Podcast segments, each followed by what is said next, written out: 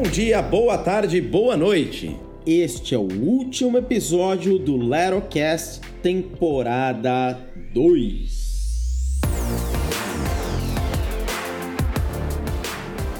E o tema de hoje é uma reflexão. Você já parou para pensar em quantas possibilidades de carreira temos hoje em dia?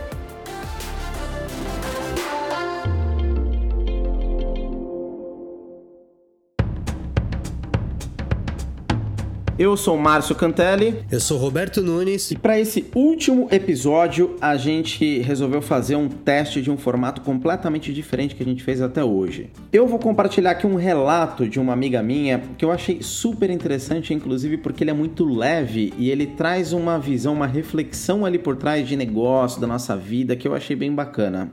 Relacionado a isso, o Roberto vai compartilhar alguns pontos de um artigo que ele escreveu sobre empreendedorismo no LinkedIn dele, que também gera algumas reflexões para quem está pensando em montar um negócio. Então, vamos lá! Eu vou chamar aqui a minha amiga de Maria como nome fictício. A Maria tem costume de criar alguns textões e gerar algumas reflexões nos posts que ela acaba fazendo, principalmente no Facebook dela, e ela chama isso de memórias póstumas ou então simplesmente uma lembrança do ano que vem. E aí fica por conta e risco de cada um fazer as leituras como ela costuma dizer. Depois que a vida dela virou de ponta cabeça, ela reaprendeu a se sentir viva e se sentir feliz. E uma das coisas que ela resolveu fazer foi negar o mínimo possível de convites, mesmo que aquilo tirasse ela muito da zona de conforto dela. Então ela acabou aceitando aí todo e qualquer convite muito inusitado que surgia na frente dela. Ela se propôs fazer algo inusitado na vida dela pelo menos uma vez ao ano. No ano passado, algo muito inusitado foi participar de uma trilha de jipes. Este ano, de 2019, ela resolveu ir para a praia sozinha, algo que até então ela nunca tinha feito. Para algumas pessoas pode ser meio banal. Nossa, mas ela foi para a praia sozinha. Agora para para pensar. Você pega o seu carro, sobe e desce a serra, vai para a praia dirigindo, chega lá, fica numa casa, num hotel, num hostel, sozinho, vai pra praia e fica alguns dias ali, você com você mesmo. Sem mais nenhum amigo, sem ninguém da família, sem ninguém que você conhece.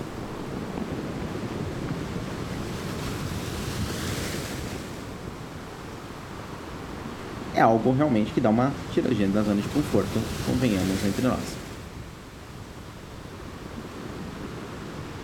Bem, voltando aqui para a história.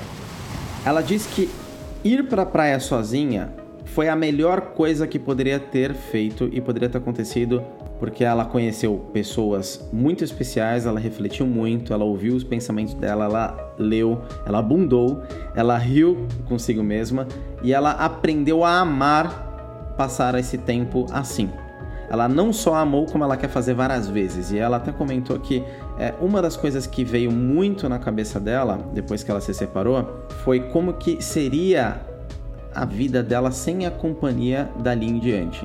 E ela lembra também de pensar assim: o que, que os outros vão achar de mim? A Maria de hoje olha para essa Maria de 2017 e pensa: tolinha, aproveitar a própria companhia é libertador e muito bom. E o que os outros pensam é problema deles. Eu vou contar agora o relato que ela escreveu em primeira pessoa, para ficar mais fácil de visualizar.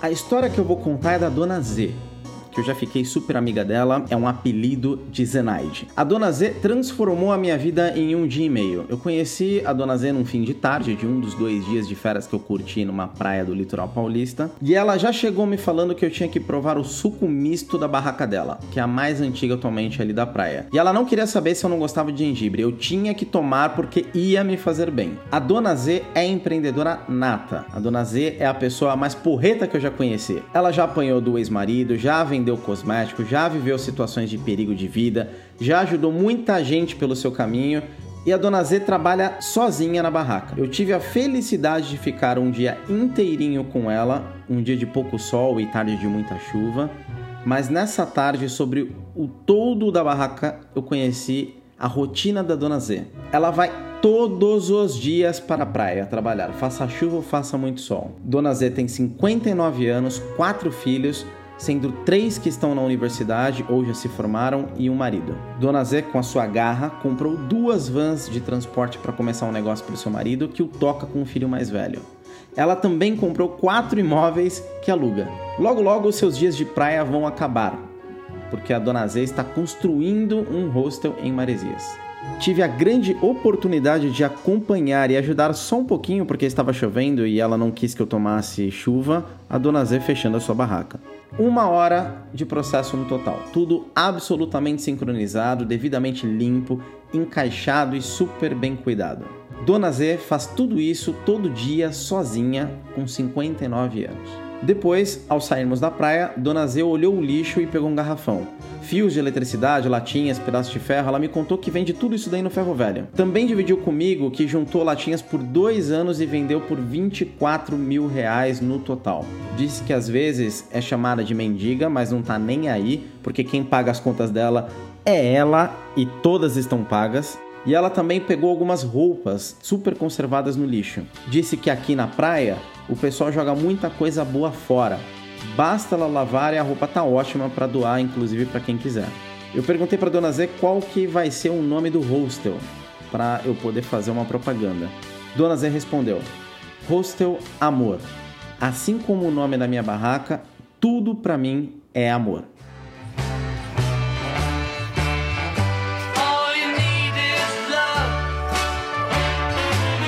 E é mesmo. Que presente foi conhecer a Dona Z. Ela realmente transformou a minha vida e que sorte eu tive a chance de dizer isto a ela depois de um caloroso abraço. De agora em diante, quando os desafios surgirem, vou me inspirar em Dona Z, da barraca do amor em Camburizinho, para atravessá-los. Uma coisa é certa: ninguém conquista nada parado. Talvez depois de ter trabalhado muito e com várias conquistas, você até consiga receber um pouco mais com menos esforço. Mas até isso acontecer, é, meu amigo, tem que trabalhar e trabalhar bastante. Maria, desse relato, é a Thaís Marques, mãe de uma cotoquinha muito fofa, além de sócia e head de social media na agência Newton. Quer seguir ela? É só procurar Thaís Marques como eu, Thaís HM, e o Thaís é com H, lá no Instagram. Estou colocando também no descritivo. Agora, a pergunta e a reflexão que fica é: como você vê as possibilidades de carreira? A dona Z está seguindo a Bíblia certinho aí da administração e de vendas, porque ela não para de criar outras fontes de receita. E para ela, não é só a barraca, não. Vai muito mais do que isso.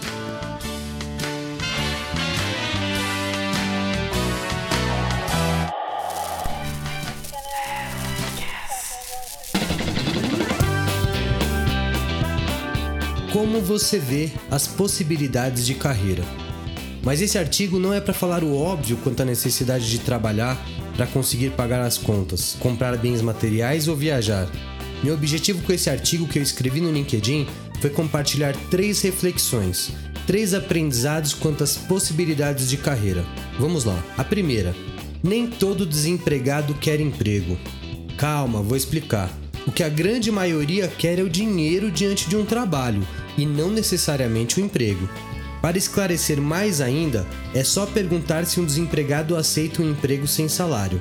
Óbvio que não, e com razão. O que alguém que trabalha quer é o dinheiro, um salário, uma garantia no final do mês. Esse papo de propósito e ser feliz no trabalho não cabe para quem está desempregado. O passar do tempo de um desempregado é diferente de quem está na rotina do seu trabalho. As contas se atrasam, os empréstimos se acumulam, o pré-aprovado do banco se encerra, a pressão, a família, a vergonha, a falta de esperança, tudo isso traz um peso que somente quem passa conhece. Todos esses fatores trazem a necessidade de ganhar dinheiro e com urgência. E por isso muitas vezes torna-se necessário aceitar qualquer trabalho, desde que o corpo físico aguente. O ponto é que a satisfação do emprego nessas situações é passageira, e não há nada de errado nisso. A pessoa ficará satisfeita até o momento que conseguir colocar a vida em dia.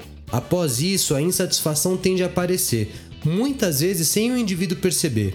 Minha sugestão é: busque sua felicidade antes que sua insatisfação te transforme novamente em um desempregado. É aquela velha história: é mais fácil conseguir emprego estando empregado. Muitos desempregados, se não todos, adorariam conseguir um trabalho onde pudesse manter a liberdade que a vida de desempregado oferece ou oferecia. Mas claro que essa liberdade se torna irrisória diante dos problemas que a situação traz, se agravando cada vez mais com o tempo. Mas acredite, o indivíduo lembrará dessa liberdade quando a insatisfação bater. Até existem situações de conseguir um trabalho mantendo tal liberdade, mas são raríssimas. São raras também aquelas histórias dos que conseguem empreender estando nessa situação de desemprego por um certo tempo e assim conseguem conquistar o sucesso. Isso porque para empreender, em sua maioria, é preciso capital ou uma inteligência para negócios incrível. Além disso, uma sugestão que eu dou caso esteja desempregado é: ocupe seu tempo com conhecimento. Essa não é uma dica só para desempregado, hein? Há muito conteúdo disponível na internet, desde cursos até palestras e tudo gratuito, ou grande parte gratuito. Aumentar sua capacidade técnica e intelectual pode te ajudar a sair dessa situação ou iniciar um empreendimento. A segunda reflexão desse artigo: muitos empregados estão infelizes. Sim, existe uma quantidade enorme de empregados infelizes. Isso muitas vezes, inclusive, se torna uma situação de crítica de quem está desempregado, o que é errado. O empregado pode ser um ex-desempregado num momento de insatisfação, como eu citei anteriormente. Pode ser um empregado cansado da organização. Pode ser um empregado com ambição de traçar novos voos, por exemplo, empreender. Pode ser um empregado estagnado na carreira e sem previsão de crescimento. O ponto é que existem tantas situações que torna qualquer julgamento um fato maldoso. Além disso, cada ser humano está num momento de vida, cada um tem uma história, uma ambição, uma expectativa e uma necessidade. Isso em si já torna qualquer julgamento algo indevido. Minha sugestão Aproveite que está empregado para definir, planejar e buscar seus objetivos. Não deixe a rotina e a falta de tempo adiar ou postergar seus planos. Quanto antes você buscar sua felicidade e objetivo, maior a chance de sucesso. O fato de estar empregado pode te dar fôlego e até capital para buscar seus sonhos sem uma carga enorme de pressão para tais objetivos. Mude de área, amplie seus horizontes de conhecimento. O seu desafio está na gestão do tempo.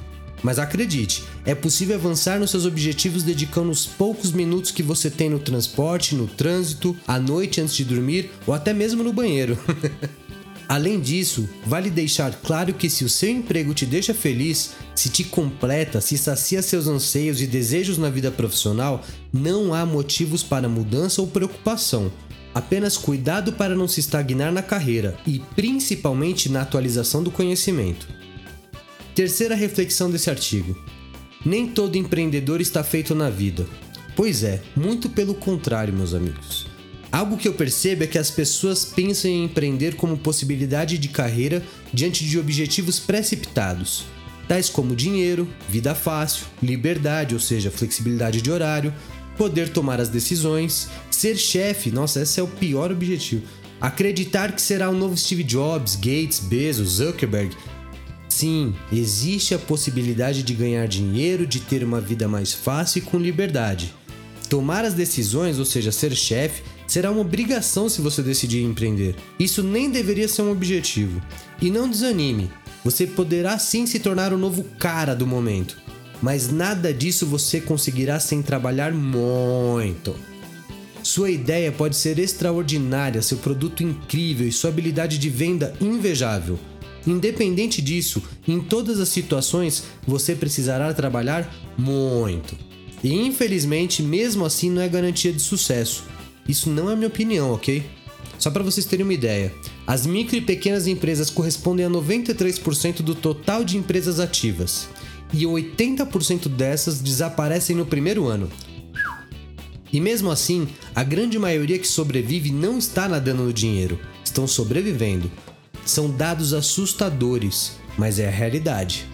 Todos os casos de sucesso que vemos são exceções. Mas não quero desanimar, por favor, ouça até o fim. Ao ver um empreendedor de sucesso, seja pessoalmente, numa palestra, num vídeo, tudo vai parecer lindo e fácil de alcançar. Mas saiba que no passado dessa pessoa provavelmente houve uma carga gigante de trabalho, desânimo e noites mal dormidas. A realidade é que, antes de atingir maturidade e sucesso, um empreendedor e um desempregado têm mais similaridades do que você imagina. Por isso, muito cuidado em não se iludir com um empreendedor de sucesso. O mesmo vale para um medalhista olímpico ou qualquer indivíduo de alta performance. Se espelhar, sim, mas se iludir que chegará no mesmo patamar sem muito esforço, jamais. Depois do sucesso, tudo parece fácil, mas pouquíssimas pessoas encaram o sofrimento necessário para atingir um grande objetivo. Então, se você está empregado e pensa em empreender, saiba que o desafio, as preocupações e a responsabilidade serão muito mais difíceis do que aquelas que você tem no mundo CLT. E as chances de sucesso, infelizmente, são baixas. Eu sei, parece desanimador, mas agora vem a parte importante. Da mesma forma que eu fiz algumas sugestões para as reflexões anteriores, eu não poderia deixar de dar minha sugestão aqui, que é: você não vai saber se não tentar. Ser franco não é ser desanimador. Eu incentivo muito o empreendedorismo, mas gosto de ressaltar o tamanho da dificuldade. A quantidade de variáveis que tornam o empreendedorismo um grande desafio são imensas, a começar pela idealização e implantação do seu produto. Mas além da impossibilidade de sucesso se você não tentar, gosto de informar que o aprendizado no empreendedorismo é imenso, o que por si só já faz valer a pena essa jornada, independente de até onde você conseguir chegar. Em resumo dessas reflexões, quero deixar um recado. Busque sua felicidade e trabalhe duro para isso. Pode ter certeza, vale a pena.